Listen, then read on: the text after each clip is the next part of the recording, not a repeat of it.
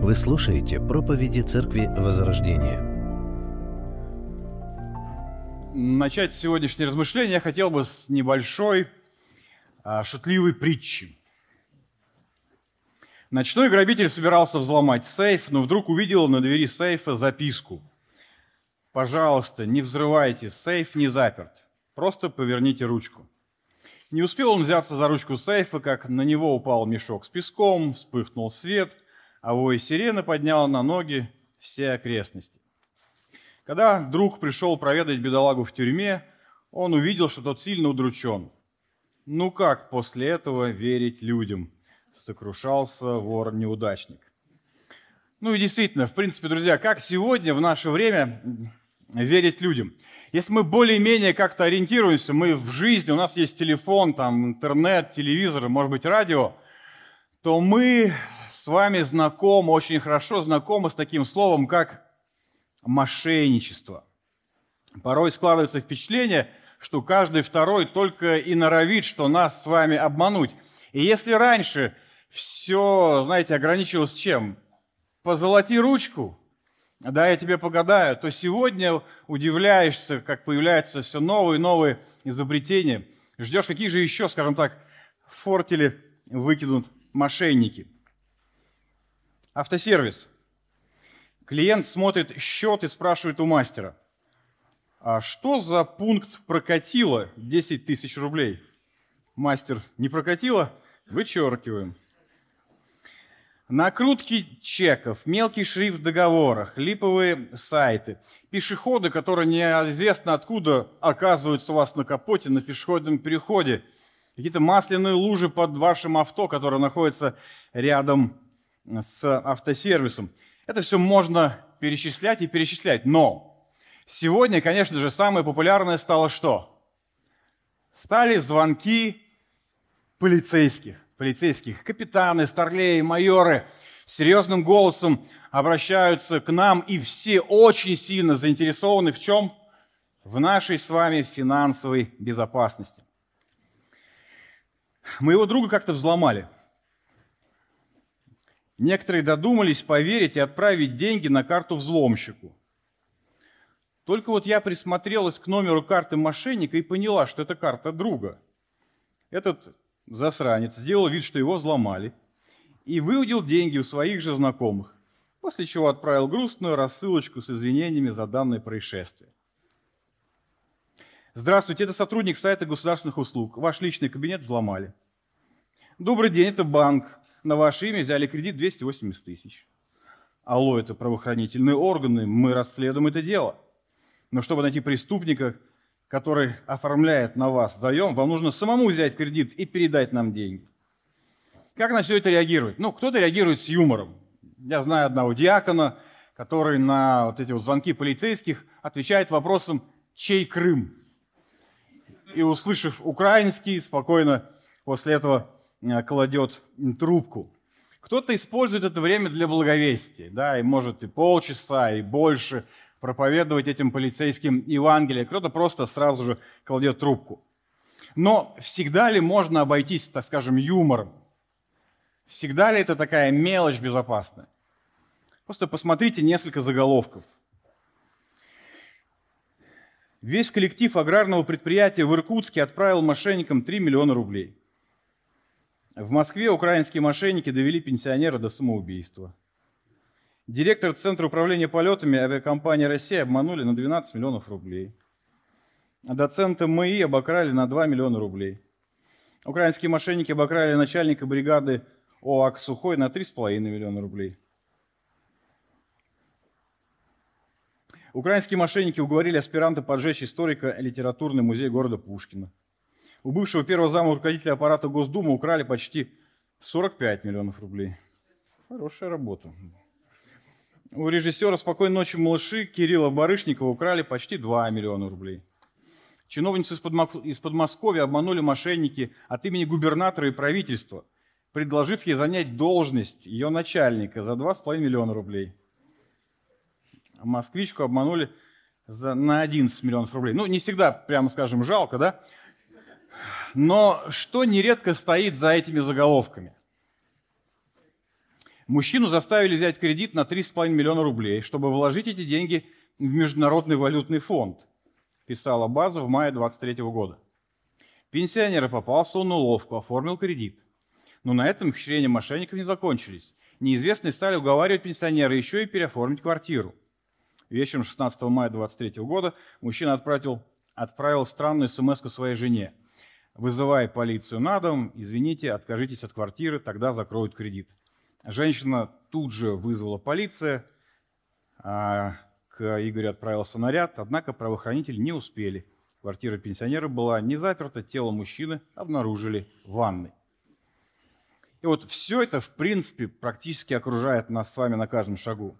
К чему это приводит? К чему нередко это приводит? К тому, что мы становимся достаточно скептичны, подозрительны и недоверчивы ко всему происходящему. Кто-то звонит, очевидно, очевидно, это мошенник. Кто-то предложил помощь, эх, вражина, не проведешь. В магазине акция, я что, на лоха похож, что ли? И вот внутри всего этого как-то вот реально инопланетно звучат слова апостола Павла «любовь всему верит». И вот именно об этих словах это не мошенничество, не обман, а так и есть. Мы с вами сегодня поразмышляем. Мы с вами вновь прочитаем отрывок из первого послания Коринфянам, 13 главы, прочитаем стихи с 4 по 8. «Любовь долготерпит, милосердствует, любовь не завидует, любовь не превозносится, не гордится, не бесчинствует, не ищет своего, не раздражается, не мыслит зла, не радуется неправде, а сорадуется истине, все покрывает, всему верит, всего надеется, все переносит.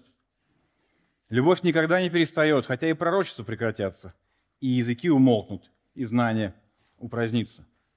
Мы с вами продолжаем рассуждать о характеристиках любви. Апостол Павел пишет послание Коринфянам, о котором мы с вами и а, рассуждаем Дойдя до своего достаточно большого блока о духовных дарах, он этим гордым и самодовольным коринфянам показывает путь наилучший, путь превосходнейший, и это путь любви.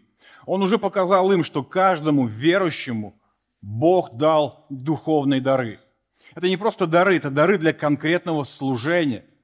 Более того, Он дал силы, необходимые для реализации этого служения. Он четко показал, что источник духовных даров – это Дух Святой. И цель тех даров, которые мы имеем, это благо, это польза. Польза Церкви Божьей. Внутри этого он показал, что то, что нужно Коринфянам и, в принципе, любой церкви, это не больше даров, это не более яркие дары, это больше любви. В начале 13 главы он показал превосходство, приоритетность любви, а начиная с 4 стиха он расшифровывает это понятие. Что же он понимает под этим словом любовь. В прошлый раз мы с вами говорили о таком качестве, как любовь все покрывает. Любовь как принцип защищает, покрывает ближнего. Делает все, чтобы промахи, ошибки, какие-то недостатки ближнего, они не нанесли ему какой-то столь серьезного ущерба. И да, мы сделали оговорку. Любовь не покрывает те грехи, которые разрушают самого человека и окружающих его людей. Да, есть моменты, когда нужно бить в колокол, бить на бат, чтобы и сам человек, и окружающие не потерпели кораблекрушение в вере. Но изначальный настрой любви – не разглашать, не распространять, не участвовать в сплетнях, защищать, покрывать, оберегать. Сегодня у нас с вами следующее качество любви – любовь всему верит. Качества любви, о которых мы с вами читаем в седьмом стихе, они взаимосвязаны. Они дополняют друг друга. И, в общем-то, они смотрят во все направления времени. Качество все покрывает, смотрит в прошлое, всему верит в настоящее, всего надеется, оно смотрит в будущее. Мы с вами сегодня останемся в настоящем. Итак, как обычно, отметим несколько моментов. Как первое, определение – что же значит, что любовь всему верит? Как и раньше, я предлагаю посмотреть, как различные люди в различные времена понимали это качество. Макдональд пишет, любовь всему верит, то есть старается дать самое лучшее из возможных истолкований поступкам и событиям. Лопухин пишет следующее. Всему верит, то есть доверяет всегда людям, надеясь на то, что лучшие чувства ни в ком не могут заглохнуть навсегда. Это доверие и служит, служит основу для покрывания чужих недостатков и пороков. Еще один автор так описывает это качество. Любовь побуждает нас верить Ему в самое тяжелое время во мраке жизни. Она позволяет преодолеть барьер сомнения, осознать, что Бог Отец направляет ситуацию, и в конце концов победа восторжествует. Более того, любовь позволяет нам твердо верить, как не мрачно настоящее, Бог дает нам будущность и надежду. Мэтью Генри пишет, «Любовь верит хорошему и надеется на хорошее относительно других. Любовь вовсе не уничижает благоразумие и не верит всякому слову по глупости или простодушию. Мудрость может уживаться с любовью, а милосердие с осторожностью. Но она склонна верить хорошему относительно всех, держаться доброго мнения о них, когда нет оснований для противоположного мнения. Более того, она верит хорошему, даже когда есть основания для мрачных подозрений, если только нет ясного доказательства их достоверности. Любовь полна чистосердия. Она все видит в наилучшем свете, о всем судит хорошо и верит хорошему настолько, насколько имеет на это какие-нибудь причины, и готова верить даже сверх видимого ради сохранения доброго мнения.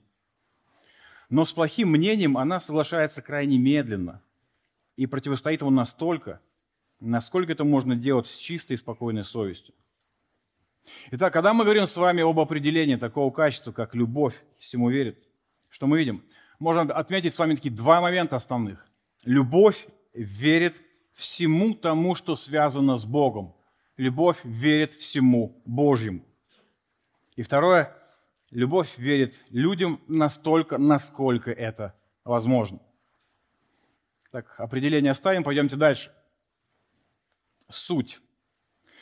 Давай определение мы отметили с вами два момента. Давайте их рассмотрим более подробно. Итак, первое. Любовь верит всему Божьему. Что мы с вами понимаем под Божьим? Очевидно, прежде всего, это Божье Слово. Тот факт, что Библия названа Божьим Словом, да, это очень характерный момент. Это подчеркивает авторитетность, это подчеркивает то, что Священное Писание истинно и непогрешимо. Истинно и непогрешимо во всем том, о чем она повествует, в соответствии с той целью, которую она перед собой ставит. Псалом 18. «Закон Господа совершен, укрепляет душу. Откровение Господа верно, умудряет простых. Повеление Господа праведное, веселят сердце. Заповедь Господа светла, просвещает очи». Слово, которое мы с вами держим в руках, Священное Писание, оно ясно. Даже простой, обычный, не книжный человек поймет это слово. У этого слова есть цель – спасение души, духовный рост и познание воли Божьей. Вот в контексте цели любой, самый простой человек это слово поймет. Слово, которое мы с вами держим в руках, оно необходимо. То есть у человека без священного писания нету шансов. Сегодня уже упоминали Римлянам 10.17. Итак, вера от слышания, а слышание от Слова Божьего. Без слова нет спасения. Без слова нет освящения. Без слова нет познания воли Божьей.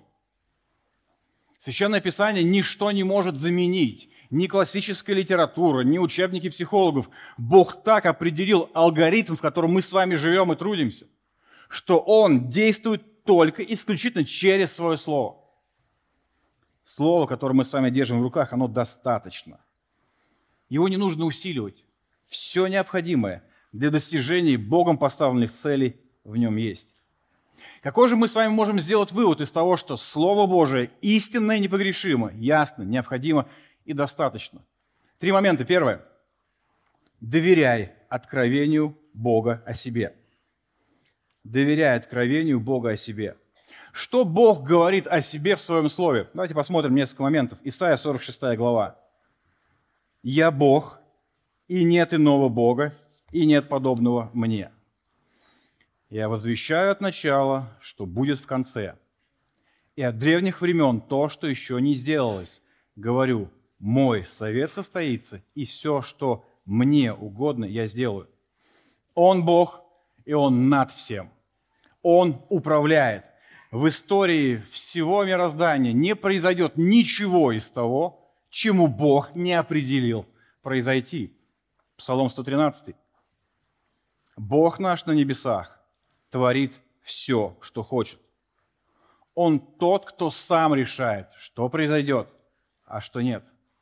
Это очень важно. Он ни у кого не спрашивает, ни перед кем не отчитывается. И никто ему не сможет сказать, а что это такое ты сделал? Псалом 138. Господи, Ты испытал меня и знаешь. Ты знаешь, когда я сажусь и когда встаю. Ты разумеешь помышления мои издали, иду ли я, отдыхаю ли, ты окружаешь меня, и все пути мои известны Тебе. Еще нет слова на языке моем, Ты, Господи, уже знаешь его совершенно. Куда пойду от Духа Твоего и от лица Твоего, куда убегу? Взойду ли на небо Ты там, сойду ли в преисподнюю Там Ты? Он тот, кто все знает, все может и везде присутствует. Он Творец, Он Господь, Он Бог и Он Царь. И вот скажите, неужели нам с вами, как верующим людям, нужно это напоминать? Неужели нам нужно напоминать о Его всевласти, суверенности и силе в контексте нашего размышления о том, что любовь доверяет всему Божьему? Как это ни странно и, скажем так, к сожалению, нужно. Нужно напоминать. Послушайте, послушайте следующую цитату. Какой разительный контраст между Богом Библии и Богом современной христианской цивилизации. Та концепция божества, которая наиболее распространена сегодня, даже среди тех, кто заявляет о своей приверженности Писанию, жалкая карикатура, богохульное искажение истины. 20-го столетия беспомощное, женоподобное существо, которое не может пользоваться уважением мыслящего человека. Бог, живущий в представлении масс, порождение сентиментальной впечатлительности. Сегодня со многих кафедр проповедуют Бога, который вызывает скорее жалость, чем благоговение, ведущее к поклонению. Это слова человека, который произнес их сто лет тому назад. Зовут его Артур Пинг. Скажите, изменилось ли что-то с того времени? В лучшую сторону точно нет. Вот именно поэтому нам принципиально важно доверять всему Божьему доверять Божьему откровению о себе, потому что если мы с вами не доверяем тому, как Бог открывает себя, все остальное посыпется. Мы не можем с вами доверять всему Божьему, если Его не воспринимаем таким, каким Он сам себя показывает. А Он не человек, Он свят, Он ненавидит грех, Он справедлив, Он не оставляет без наказания, Он всевластный, он определяет, чему быть. Если он что-то открыл, никто никогда не закроет. Если он что-то закрыл, никто и никогда, соответственно, не откроет. Его цель, главное, к чему он все ведет, это его слава. И при этом он есть любовь. И при этом он милостивый Бог. И при этом его святость и справедливость никогда не идет в разрез с его любовью доверяя откровению Бога о себе. Второе. Доверяй Божьим предостережениям. Слово, которое истинно и непогрешимо, содержит внутри себя достаточно различных, различных предостережений, которые мы с вами по какой-то причине можем умолять, выхолащивать, не заводить их значимость. Давайте посмотрим некоторые из них. Луки 14 глава. С ним шло множество народа, и он, обратившись, сказал если кто приходит ко мне и не возненавидит отца своего, матери, жены, детей, братьев, сестер, а при том и самой жизни своей, тот не может быть моим учеником. И кто не несет креста своего, идет за мной, не может быть моим учеником. Иначе, пока тот еще далеко, он пошлет к нему посольство просить о мире, так всякий из вас, кто не отрешится от всего, что имеет, не может быть моим учеником. Иисус достаточно ясно говорит, что его учеником может быть только тот, кто идет за ним и любит его больше, чем кого бы то ни было. не деньги любит, не власть, не свою значимость, не свою популярность, не успешность своего служения, а кто любит именно его больше всего. При этом обратите внимание, что, оказывается, можно идти за Христом и при этом не нести креста. Можно не в плане позволения, а как констатация факта. Скажите, это серьезное предупреждение? Я бы сказал, что очень даже. Или Евреям 3 глава 14 стих. «Ибо мы сделались причастниками Христу, и если только начатую жизнь твердо сохраним до конца». Что здесь в этом стихе говорит нам с вами о предостережении? Слово «если». Слово «если». Мы много раз говорили об этом стихе, что его зачастую неверно понимают. Но в чем суть этого предостережения? Верующий будет верным до конца. Мы стали в прошлом частью Христа, если в будущем сохраним. То есть если не сохранили, значит не стали в самом начале. Но если стали верующими людьми, то мы будем ему верны. Да, верующий человек падает, у него есть взлеты и падения, но то, что его характеризует, это то, что он поднимается и продолжает идти за Христом. А за кем ему еще идти, потому что у него глагол вечной жизни? Серьезно ли это предостережение? Безусловно. Далее Павел пишет Коринфянам во втором послании. «Испытывайте самих себя, верили вы, самих себя исследуйте. Или вы не знаете самих себя, что Иисус Христос в вас? Разве только вы не то, чем должны быть?» Что получается? Можно быть частью поместной церкви и при этом быть невозрожденным человеком. Быть, по сути, неверующим человеком. Не принадлежать Христу. Это серьезное предупреждение? Я бы сказал, что очень. И если я серьезно отношусь к тем предостережениям, которые есть в Священном Писании, то к чему это меня будет побуждать? К тому, что я буду размышлять о своей жизни, анализировать ее. Действительно ли я иду за Христом, люблю Христа, служу Христу? Действительно ли у меня с Ним личные близкие отношения? Итак, доверяй откровению Бога о себе. Первое. Доверяй Божьим предостережениям. Второе. И третье. Доверяй Божьим обетованиям. Слово, которое истинно и непогрешимо, содержит в Священном Писании множество, множество обетований. Я их не подсчитывал, но пишут, что это тысячи и тысячи. И что здесь важно? Что далеко не все имеют отношение к нам с вами. Именно поэтому важно понимать, то, что мы читаем, имеет это вневременную ценность для меня сегодня.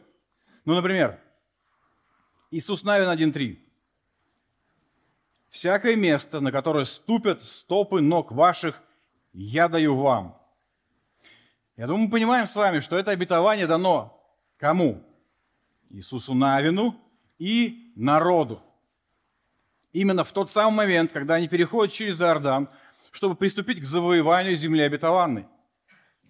Если вы захотите это обетование применить к себе, где-нибудь на Рублевке или в Кремле, я боюсь, что для вас все это закончится крахом. Или Иоанна 21 глава. «Закиньте сеть по правую сторону лодки и поймаете». Есть в зале рыбаки? Есть. Так вот, я хочу сказать вам, это не универсальное обетование. И вполне возможно, если вы сегодня закинете сеть на глубине, вы не рыбы много поймаете, а много проблем с законом. Но, конечно же, есть те обетования, которые имеют самое непосредственное отношение к нам с вами. Римлянам 10.13. «Ибо всякий, кто призовет имя Господне, спасется». Кем бы ты ни был, белым, черным, желтым, красным, не имеет значения. Всякий, кто склонится перед Христом, покается в своих грехах, верой примет, что Христос умер вместо него, он получит спасение. Всякий, высокий ты или низкий, умный или глупый, бедный или богатый, вежливый или не сильно, всякий, кто признает свою вину перед Богом, склонит свои колени, покается в грехах, возложит веру на Христа, он будет прощен. Это неизменное обетование. Пока мы с вами живы, оно действенно. Именно поэтому каждый человек, который сегодня здесь находится, который еще не примирился с Богом, я призываю вас это сделать. Сделать это сегодня, не завтра, не послезавтра, потому что и завтра, и послезавтра может не быть. Римлянам 8 глава. Ибо я уверен, что ни смерть, ни жизнь, ни ангелы, ни начало, ни силы, ни настоящее, ни будущее, ни высота, ни глубина, ни другая какая тварь не может отлучить нас от любви Божией во Христе Иисусе Господе нашим. Очередное универсальное обетование. Если ты возложил свое упование на святую жизнь Христа и Его смерть на кресте, если ты верой принял, что Его святой жизни, вот этой праведности тебе достаточно, если ты принял, что на кресте Он умер за все твои грехи, ты принят, ты во Христе, и никто и никогда тебя от руки Божией не похитит, не лишит тебя этой благодати, не лишит тебя того, что называют спасением. Наш покой, который мы получаем в результате принятия этого обетования, он не в нас, не в наших силах, а в спасительном труде Христа. 1 Коринфянам 10.13. «Вас постигло искушение, не иное, как человеческое.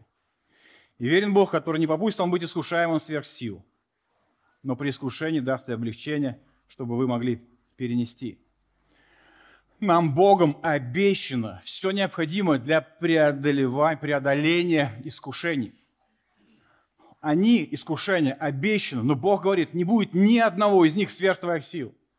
Поэтому объективно христианин не может сказать, у меня не было сил выстоять. Это неправда.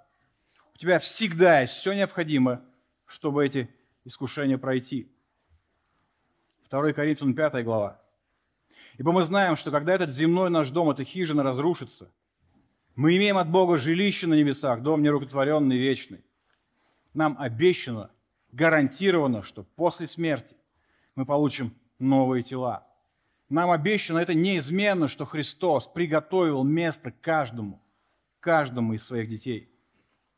И куда же нам с вами без Римлянам 8 главы 28 стиха? Притом знаем, что любящим Бога, призванным по Его изволению, все содействует ко благу. Это обетование на всю жизнь, на каждый день жизни ты заболел, это именно для тебя лучше. Ты умер, это и так понятно, что для тебя лучше. Но умер кто-то из твоих родных и близких. Это означает, что Бог эти вещи в том числе допускает в твою жизнь. И они все, вот все, что тебя окружает в совокупности, это то, что для тебя наибольшее благо. Что значит благо с Божьей точки зрения? Твое преображение в образ Христа.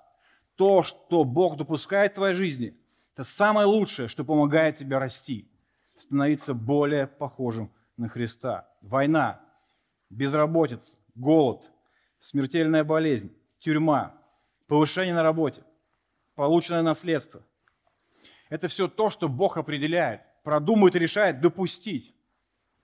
Возможно, какие-то вещи ты не будешь считать самыми лучшими для тебя, но они с твоей точки зрения не лучшие. А с точки зрения всемогущего, всезнающего, везде присутствующего Бога.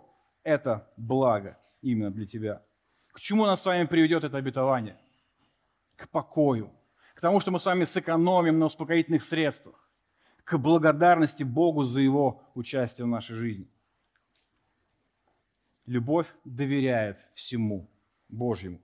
Любовь воспринимает Писание как истинное, непогрешимое Божье Слово. Именно поэтому доверяй откровению Бога о себе. Доверяй Божьим предостережениям, доверяй Божьим обетованиям. Второе. Любовь верит лучшему в человеке. И вот здесь, конечно же, нам уже сложнее. Когда мы говорим с вами о Боге, ну, он априори достоин доверия. Ну, по крайней мере, в теории мы с вами это знаем. Но когда речь идет о людях, все гораздо сложнее. Должен ли я все, что мне говорят люди – всему, что они делают, доверять. Давайте посмотрим несколько текстов Писания. Матфея 3 глава. Иоанн крестил их в водах реки Иордан, и они исповедовались в своих грехах.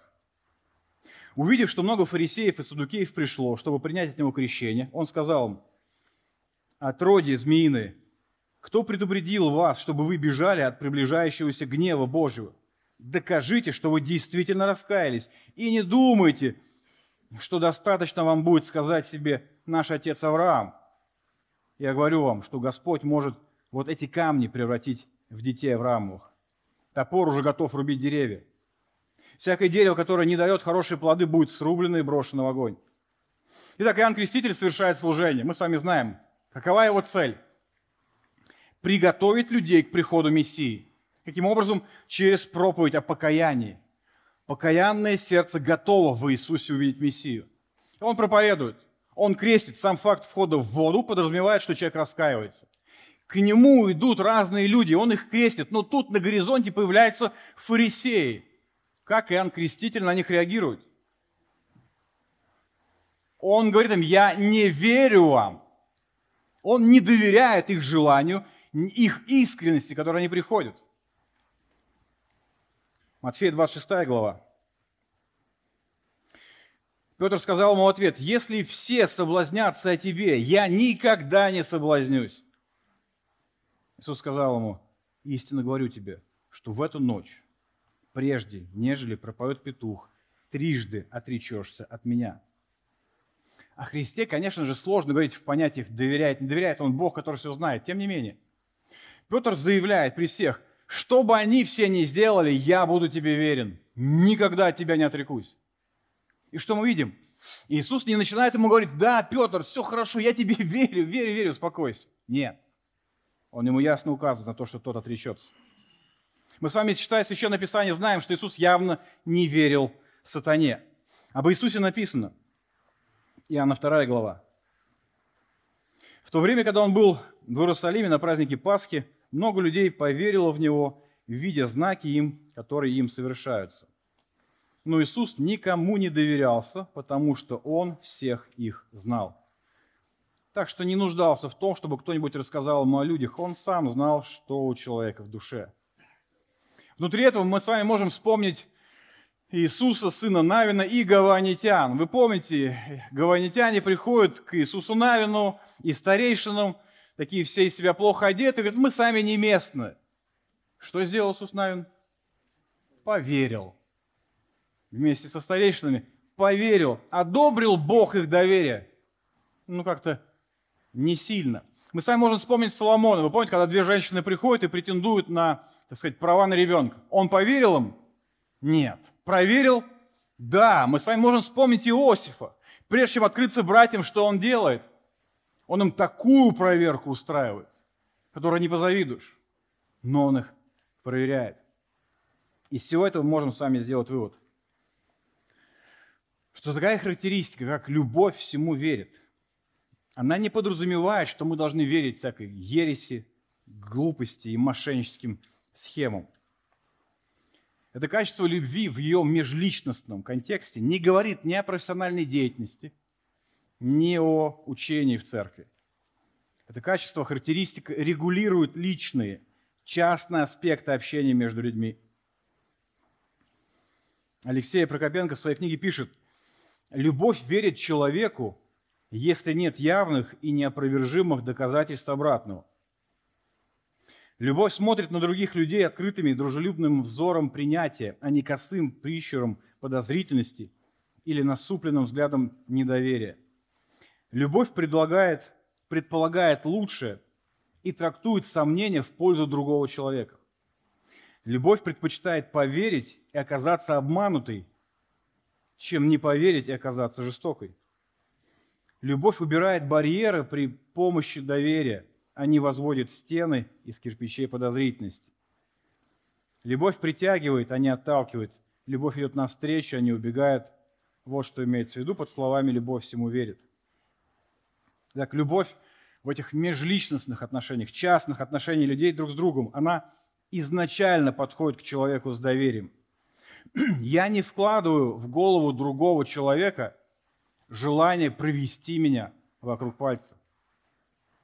МакАртур пишет, любовь свободна от подозрений и цинизма. Покрывая вину, она говорит, что все кончится добром для виноватого, что проступок будет исповедан, обида прощена, и любимый человек будет восстановлен в праведности. Любовь верит всему и в другом смысле. Если существует сомнение относительно вины или побуждения данного человека, любовь всегда выберет самую благоприятную для него возможность. Если любимый обвинен в том, что сделал что-то неправильное, любовь будет считать его невиновным до тех пор, пока его вина не доказана. Если же он действительно окажется виновным, любовь будет верить в его наилучшие побуждения. Любовь доверяет. Любовь полагается на любимого. Любовь верит.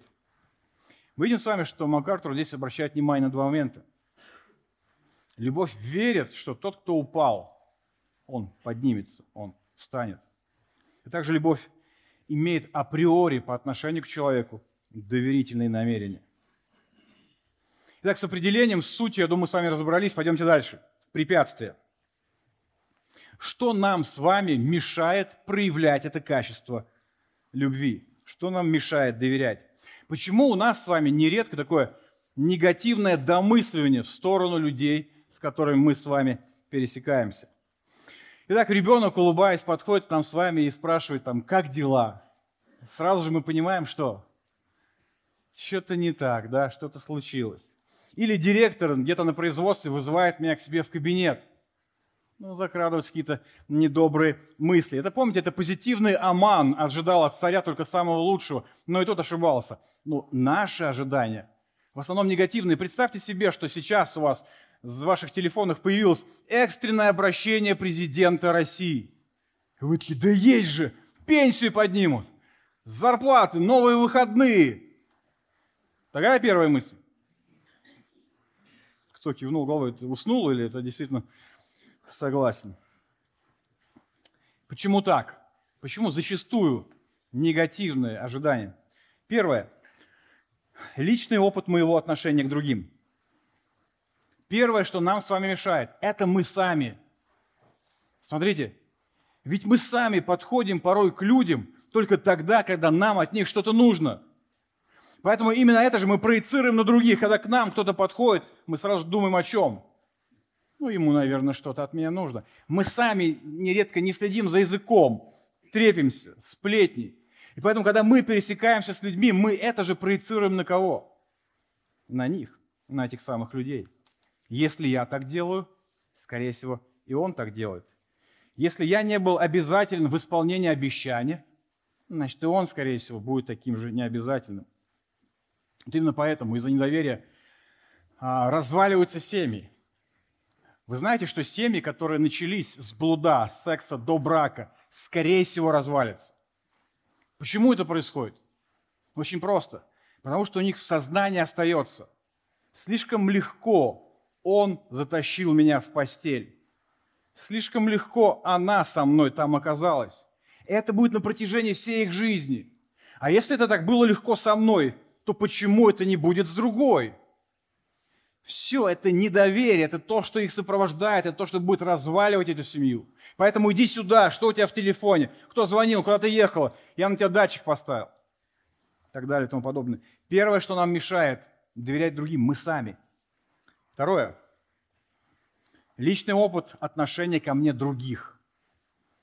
Это схожий момент. Вы наверняка замечали да, какие-то моменты, когда о вас что-то кто-то рассказывал, перемывал вам косточки или вкладывал какую-то мотивацию в, на, к вашим словам и вашим поступкам. Это сделал один человек, другой, и вот он начинаете проецировать это на всех людей, которые вокруг. Что же делать с этими препятствиями? Ответ прост. Преодолевать их. Просто нужно перестать быть концентрированным на себе и на окружающих.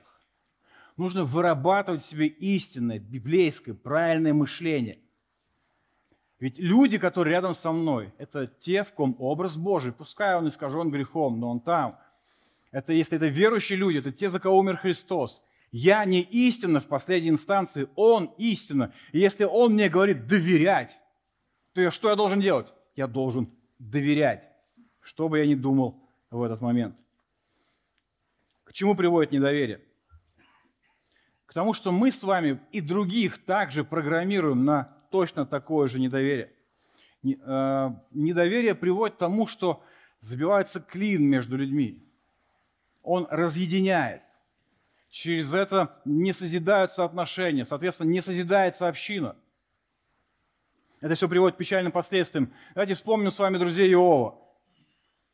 Он нам практически со слезами им говорил, ну причина моего состояния не в моих грехах. Они ему толдычили, да ты грешник. Он говорит, да не в этом причина, ты лицемер, ты лжец. Кто был прав? Был прав Иов. Они были неправы в своем домысливании. И были печальные последствия. За них нужно было, чтобы Иов еще принес жертву. В книге Алексея Прокопенко есть достаточно такой яркий рассказ. Не могу не прочитать его вам. У одной супружеской пары не было детей. Чтобы не чувствовать себя одинокими, муж и жена приобрели щенка немецкой овчарки. Они любили его, заботились о нем, как о собственном сыне. Щенок вырос, превратился в большого, красивого, умного пса и не раз спасал хозяйское имущество от воров, был верным, преданным, любил, защищал своих хозяев. Но через 7 лет у них все-таки родился долгожданный ребенок. Муж с женой были счастливы, малыш занимал все их время, а псу не доставалось почти ни капли внимания – Собака почувствовала себя ненужной, стала ревновать ребенка к хозяевам. Как-то раз родители оставили спящего сына в доме, а сами на террасе готовились жарить мясо. Когда они пошли проведать ребенка, из детской вышел пес. Его пасть была окровавленной, и он довольно вилял хвостом. Отец ребенка предположил худшее, схватил э, ружье и тут же убил собаку. Затем вбежал в детскую и на полу у колыбели сына увидел огромную обезглавленную змею. Оказалось, что он напрасно убил своего верного пса. Когда мы с вами слышим такие истории, если какая-то вот эмоция у нас с вами появляется, вот зафиксируйте ее. Я сейчас не про животных. Все равно на животных. Бог для еды их дал. Но вот это прочувствуйте момент, когда недоверие приводит к каким-то таким вот последствиям. Очень важно не забывать об этом. И последнее, на что мы с вами сегодня обратим внимание, это практика.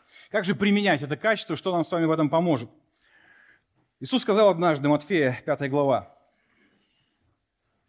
«И еще слышали вы, что сказано древним, не приступай клятвы, но исполняй пред Богом клятвы твои. А я говорю вам, не клянитесь вовсе. Но да будет слово ваше «да», «да», «нет», «нет». А что сверх этого, то от лукавого. Я думаю, мы с вами помним, суть не в слове «клянусь». Суть в том, чтобы жить так, чтобы наши с вами обещания не надо было усиливать при помощи клятвы – то есть надо жить так, чтобы ты сказал «да», и все поняли «да». Чтобы ты сказал «нет», и все поняли, это на самом деле «нет». То есть не нужно что-либо спешить, обещать, но если обещал, исполни. Нужно следить за своими словами. Нужно избегать сплетен, всяких этих разговоров. Потому что тем самым ты будешь поддерживать и свой авторитет, и покажешь добрый пример окружающим людям. Не нужно мнить себя богами. Не нужно думать, что ты можешь заглянуть в чертоги разума человека и понять, что им движет в той или иной ситуации. Но если ты все-таки решил заглянуть туда и что-то вложить в эти чертоги разума, вложи доброе, вложи позитивную мотивацию. Почему? Потому что любовь всему верит. И при этом важно не забывать, что эта характеристика касается именно межличностных отношений. Если вам позвонили из полиции и сообщили о взломе вашего счета, и вам вот срочно, вот сейчас нужно рассказать эти три цифры с другой стороны карточки, вы можете, как диакон, спросить, чей Крым, если вам интересно. А можете сказать, как Христос, отойди от меня, сатана, и положить трубку. Если, о чудо, вот, ну реально вам повезло, вы триллион выиграли, триллион. Но чтобы это оформить и побыстрее получить, вам надо 100 тысяч перевести куда-то. Можете подобно Христу сказать, отойди от меня, стана, и положить трубку. Если вам сказали по телефону, что ваш родственник попал в такую передрягу, и сейчас дадут трубку следователю, и он, ой, ну ладно, он готов решить за 200 тысяч, просто переведите на этот электронный кошелек деньги, скажите то же самое.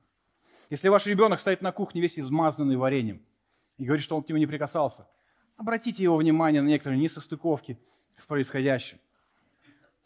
Если на вашего ребенка пожаловались и сказали, что он начал первую драку в школе, а он вам говорит, что нет, верьте ему. Пока у вас нету таких ясных доказательств, что это не он, доверяйте тому, что он говорит. Почему? То, что любовь всему верит. Если ваш муж пришел домой поздно, от него исходит аромат недешевых духов, а он говорит, что он был на встрече с своими сотрудниками, верьте ему. Верьте ему. Почему? Любовь всему верит. Будет ли это легко? Нет, не будет. Но никто никому не обещал легкой жизни. Если жене кто-то прислал смайлик, верьте ей. Пока у вас нет там каких-то доказательств ее неверности, верьте ей. А правда, вы знаете, она на свет выйдет. У нее есть такое свойство, она всегда на свет выходит. Если ваш работник утверждает, что он отработал столько-то часов, верьте ему. Если брат, который занял, сказал, что он вернет тогда-то, верьте ему. Почему? Потому что любовь всему верит. Любовь не боится остаться в дураках. Любовь не боится, что ее проведут. Почему? Она ходит не перед людьми, она ходит перед Христом, и она Христу подражает. И мы видим с вами Христа, который прекрасно знает, что Петр еще будет падать, что он проявит свое лицемерие. И при этом он трижды говорит ему, паси овец моих. Он нас с вами знает, как мы будем падать, будем жалеть себя, опускать свои ручонки. И при этом он каждому из нас дал дары для конкретного служения и силы, необходимые для реализации этого служения. Любовь всему верит. Пока нет убедительных причин не доверять, она продолжает верить. Она верит, что у человека добрые намерения. Она верит, что если он упал, он встанет. Один человек сказал, любовь – это гавань доверия. И даже если доверие окажется разбитым, первое желание любви – исцелить и восстановить любимого. Любовь всему верит. Она верит всему Божьему. Она верит лучшему в человеке. Аминь. Давайте помолимся. Отец Небесный, мы благодарим Тебя за Твое Слово. Мы благодарим Тебя за то, что в этом Слове мы видим то, какой Ты. Мы видим то, что Ты сделал, то, что Ты сделал для нас. И мы славим Тебя. Бога Творца, Бога Всесильного и Всеславного. Мы славим Тебя, Бога любви. Мы славим Тебя за крест Голгофы. Мы славим Тебя за спасение, за ту любовь, которая явлена на кресте, Господь, слава Тебе. Спасибо Тебе, что Ты ведешь нас по этому пути уподобления в образ Твой. Я прошу, помоги нас в этом, помоги нам в этом. Помоги, чтобы та любовь, о которой Ты говоришь в Своем Слове, была явлена в нашей жизни, и мы все больше в этом возрастали. Ты напоминаешь нам сегодня о том, что любовь всему верит. Дару, чтобы так оно и было в нашей жизни. Чтобы мы верили всему Твоему.